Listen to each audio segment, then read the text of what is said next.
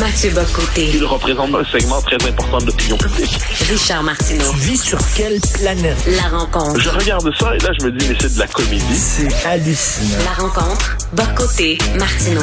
Mathieu, je veux parler de ton dernier livre, ton dernier essai qui est disponible actuellement en librairie, Le totalitarisme sans le goulag. Je l'ai dans les mains. Moi, je trouve que c'est ton meilleur livre. Vraiment, euh, c'est un livre excellent. Euh, écoute, j'ai un ami qui me dit totalitarisme, totalitarisme. Oh, c'est quand même assez provoquant. C'est un peu, c'est un peu fort comme titre. Qu'est-ce que t'en penses? Alors, moi, je me tourne vers Jean-François Revel. Jean-François Revel qui a écrit un livre remarquable qui s'appelait La tentation totalitaire. Et qu'est-ce qu'il décrivait là-dedans, puis qu'est-ce que je cherche à, à reprendre et en le déployer autrement, c'est que le totalitarisme, c'est une tentation qui est inscrite dans les replis intimes de la modernité. C'est-à-dire le totalitarisme, c'est le versant sombre de la modernité. Je le résume ainsi, c'est la prétention à avoir pour soi le monopole du vrai, du juste et du bien. Et parce qu'on a ça pour soi, et la prétention aussi de déplacer, décrocher le paradis du ciel pour le réaliser sur Terre. Avec cette idée toute simple, eh bien, si j'ai la doctrine idéale pour créer une société idéale, eh bien, je vais l'imposer, mais ceux qui s'opposent à moi, puisque c'est le paradis sur Terre, eh bien, ceux qui s'opposent à moi, c'est pas seulement les adversaires, c'est des ennemis, et même des ennemis de l'humanité. Et ces ennemis, dès lors, qu'est-ce qu'on peut faire? Eh bien, il est légitime, à tout le moins, de les censurer, de les condamner aux marches sociales, euh, de les pénaliser, de les criminaliser. Au XXe siècle, on a vu dans l'horreur absolue, c'est de les éliminer.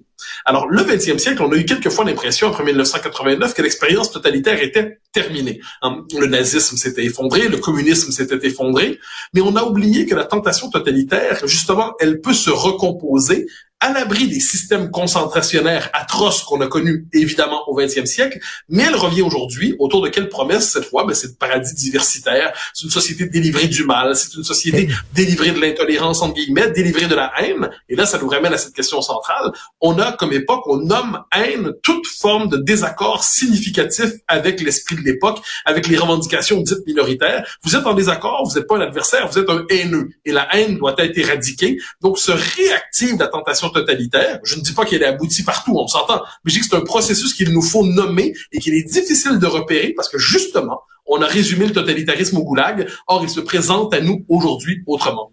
Écoute, tu es un maître de la démonstration, on le sait, mais moi, je trouve aussi que tu es un maître des citations. Tu arrives toujours à trouver des citations d'artistes et de penseurs qui illustrent tellement bien euh, ce que tu dis. Par exemple, tu ouvres ton livre avec une citation, je ne connaissais pas, de Jeanne Ionesco, qui est extraordinaire. Alors, la ah voici.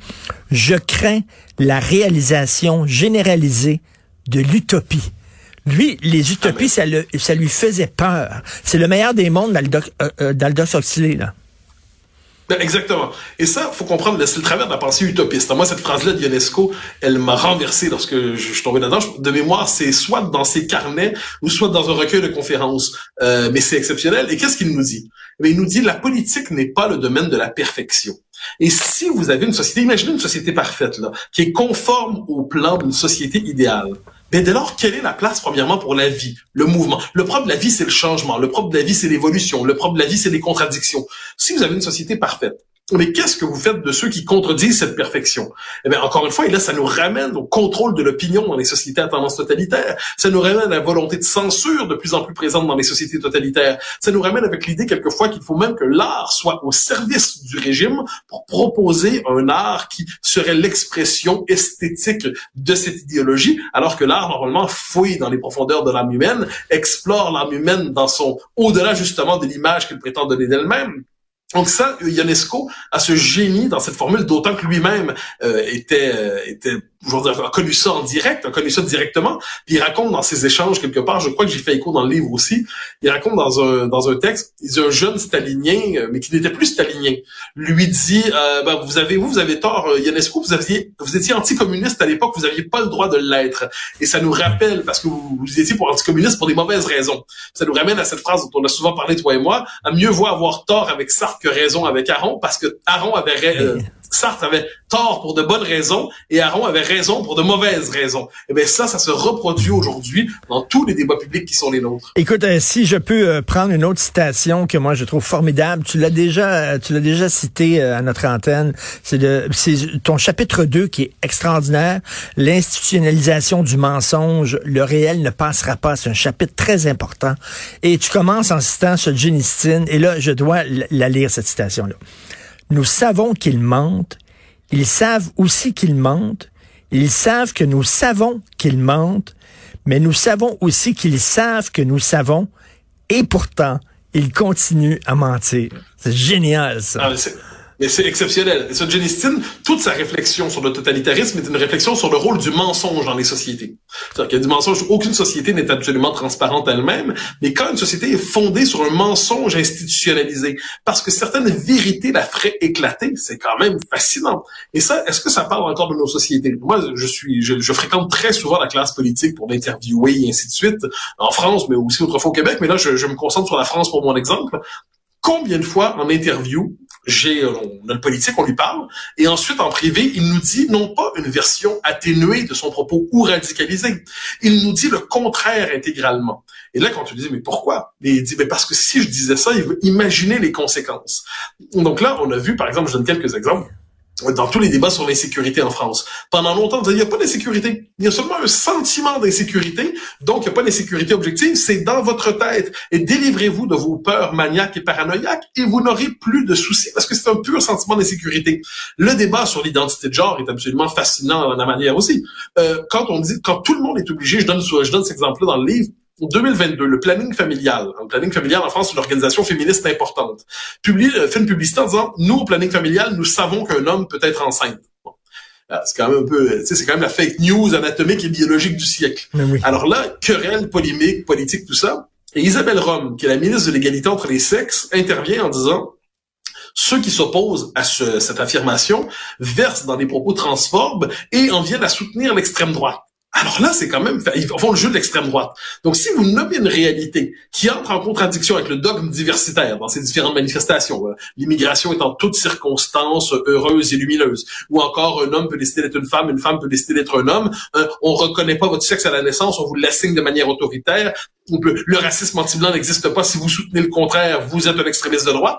Eh bien, il y a une institutionnalisation du mensonge qui fait penser, moi, quand je lis Solzhenitsyn, quand je lis Miloche, qui est un autre auteur que je vénère, oui. euh, quand je lis, j'ai quelquefois l'impression que ça décrit beaucoup les, non pas nos sociétés dans le détail, mais le mode de fonctionnement d'une bonne partie de nos élites. Et ce que tu dis à la fin, c'est qu'il faut, et là, tu sais, tu boucles la boucle parce qu'on revient à la citation de Ionesco. Et je crains les réalisations généralisées de l'utopie. Ce que tu, tu termines en, en, disant, il faut apprendre à vivre avec un monde imparfait. Et c'est la recherche de perfection qui est inquiétante et peurante. Ben absolument. Toute forme de paradis sur Terre serait terrifiante. Ne l'oublions jamais. Le 20e siècle a voulu faire le paradis sur Terre et il a fait l'enfer sur Terre. Moi, je pense que la beauté de l'humanité, c'est pour ça que je termine avec une citation de Chesterton, que j'aime passionnément. C'est un auteur que j'ai lu, relu, re-relu. Chesterton nous dit, il faut renouer avec l'être humain. Euh, j'ai pas la phrase exacte en tête, mais cette espèce de créature imparfaite qui fabrique des dieux, buveurs de bière, sensuel, emporté, exalté, imparfait, un peu cynique, mais pas complètement la bête humaine telle qu'elle est, avec ses contradictions, avec son génie, avec sa médiocrité, avec son aspiration au bonheur, avec sa tentation du mal, avec son amour du banquet, avec sa, son, le plaisir de la scène, la bête humaine est infiniment plus intéressante que la créature grise ou baise, interchangeable dont ont besoin toutes les utopies, parce que qu'est-ce que le, le propre de l'être humain dans l'utopie, dans l'utopie, c'est que l'être humain doit être simplement la reproduction de la doctrine idéale. Donc on a l'idéologie dominante, puis il y a l'homme nouveau. L'homme nouveau qui, lui, doit être un calque de l'idéologie dominante. Là, Chesterton nous dit, eh non, aimons la bête humaine dans son imperfection. Et je crois aussi que c'est dans cette imperfection humaine que se trouve la capacité de résister à l'idéologie qui vient tout araser, qui vient tout aplatir et qui vient tout écraser. Il y a une fameuse citation, je je, je crois pas qu'elle est dans ton livre, mais la plus grande réalisation du diable, c'est de nous avoir convaincus qu'il n'existe pas. Et c'est ce que disent ah, maintenant les wokistes. Le, wokisme, ça, ça n'existe pas. C'est une invention. mais, non, mais, ah mais, mais tout à fait. Alors moi, j'utilise cette formule-là, mais ça, dans une autre, dans un autre débat, parce que tu as raison. Le, le wokisme, il y a l'originalité de la chose. C'est que les woke se sont d'abord dit woke avant de refuser cette étiquette pour parce qu'ils se sont euh, rendus compte qu'elle se retournait contre eux. Et ça, c'est intéressant. Mais là, moi, ce qui est intéressant, c'est que j'utilise cette formule-là dans le livre, mais sur le mode pour l'enquête sur l'extrême droite, parce que je chapitre sur l'extrême droite introuvable. Et là, je note que dans le débat public contemporain, tout le monde lutte contre l'extrême droite à temps plein, mais personne ne parvient jamais à la définir. Et là, à un moment donné, c'est ce que j'appelle l'argument de l'exorciste, donc l'argument du diable. Donc là, on a aujourd'hui des gens qui en politique disent, lorsqu'ils rencontrent quelqu'un avec qui ils sont en désaccord, ils disent avouez que vous êtes d'extrême droite. Ben, ben, non, pas vraiment. Non, non, avouez-le, vous le cachez. Et là, on est sur le mode arrière Satan, où la politique se pratique avec une gousse d'ail, un grimoire, et un crucifix et sur le mode avouez votre nature. et là c'est le donc c'est le, on, on, refuse d'accepter l'idée qu'on a devant soi des interlocuteurs légitimes. On les traite comme des gens exorcisés pour les délivrer du mal, c'est-à-dire aujourd'hui de la tentation haineuse. Et ça, moi je trouve que ça relève de, de l'esprit de l'époque. En fait, on fait plus de politique, on fait de la religion. Mais, tout à fait. Et, écoute, il y a des gens, les gens qui disent c'est trop, euh, c'est trop dur, c'est trop exagéré euh, le, le, le nom euh, totalitarisme. J'ai chez moi un livre et je crois que je te l'avais montré à un moment donné lorsque tu es venu souper à la maison. Mais c'est un livre qui était, c'est un livre de photos par un photographe chinois qui se se baladait dans les villages en Chine pendant la révolution culturelle et qui prenait des photos de ces gens qui, parce qu'ils avaient dit des mauvaises choses sur le régime, de devait se tenir debout sur une scène pendant des heures avec un, bonnet d'âne littéralement sur la tête et euh, avec euh, un écriteau accroché à leur cou euh, disant que, que c'était des ennemis du régime et les gens du village défilaient et leur crachaient dessus. Et le gars, il y a plein, plein, plein de photos partout dans les villages. Mais c'est ce qui se passe actuellement. Sauf que bon, au lieu de te faire cracher dessus au village, tu te fais insulter, tout le monde en parle. Mais, mais c'est la même affaire. Ah ben oui, et sur les réseaux sociaux. En fait, moi, ce qui me fascine, c'est ce que j'appelle la logique de, la pendaison, la, lapidation médiatique du jour. Donc, on identifie quelqu'un qui est le salopard du jour, à qui on va coller l'étiquette infamante du moment, transphobe, homophobe, euh, fasciste, extrême droite, tout ça. Il y a des nuances là-dedans. Et là, qu'est-ce qu'on nous dit? Eh bien, tout le monde doit le condamner. Et là, celui qui ne condamne pas à ce moment-là, celui qui ne participe pas au lynchage, est dès lors vu comme suspect, parce que si vous ne participez pas au lynchage, dès lors êtes-vous complice du lynché. Est-ce que votre silence ne serait pas une forme de complicité avec l'homme ou la femme qui est aujourd'hui dénoncé? Donc on le voit souvent, il y a la controverse du jour, puis là, il y a les espèces de commissaires politiques qui servent aujourd'hui de journalistes et qui euh, vont dire ah, lui n'a pas dénoncé. Pourquoi vous vous n'avez pas dénoncé? Est-ce que votre euh, votre silence ne cache pas quelque chose d'atroce? Et ça, je pense que c'est encore une fois c'est la logique totalitaire et, et avec l'autocritique. On se parle de ce qui se passait dans la chaîne de Mao. Aujourd'hui, quand quelqu'un a le malheur de contredire l'idéologie dominante, l'idéologie diversitaire, mais il doit aller faire pénitence publiquement. Et c'est toujours, on connaît même le rituel. Hein, c'est, il va commencer à dire, euh, je ne me suis pas rendu compte de la portée de mes propos sur soit le sexisme, le racisme. Euh, je n'étais pas conscient de mes privilèges d'homme blanc hétérosexuel. Je m'en excuse. J'ai parlé à mes amis féministes ou racisés mmh. qui m'ont expliqué à quel point mon propos était inacceptable je me suis engagé à me réformer, à me rééduquer, mais je leur demande pas de me rééduquer parce qu'ils ont déjà le fardeau de porter leurs conditions minoritaires. Donc, je me rééduquerai. Et mon objectif au terme de ma rééducation, c'est de devenir un allié des minorités mmh. du moment. Et comment en donnerais-je la preuve? Je deviendrai un délateur moi-même pour condamner ceux qui, dans mon groupe antérieurement, n'ont pas encore accompli ce processus de conversion, celui que je viens de faire. Je m'excuse, ça c'est la réinvention du schème de l'autocritique euh, maoïste ou communiste. Mais dans les sociétés diversitaires, j'en avais parlé dans mon livre précédent, j'en reparle dans celui-là, parce que ça, pour moi, c'est une question centrale, cette exigence d'autocritique pour être capable de réintégrer en société, à condition d'avoir les genoux rougis et d'être sur le mode de la pénitence absolue. Et ça, c'est quand même un, trait marquant, je parle de la psychologie totalitaire. À condition d'avoir les genoux rougis, j'adore ça. C'est un excellent livre, et je, je, le dis, moi, je trouve que c'est ton meilleur, euh, et euh, tu en as écrit des bons. Le totalitarisme sans le goulag, et j'aime particulièrement la photo, l'image, un, homme, il y a un bandeau sur la bouche, bien sûr, parce qu'on veut le faire taire, mais le bandeau, c'est un hashtag.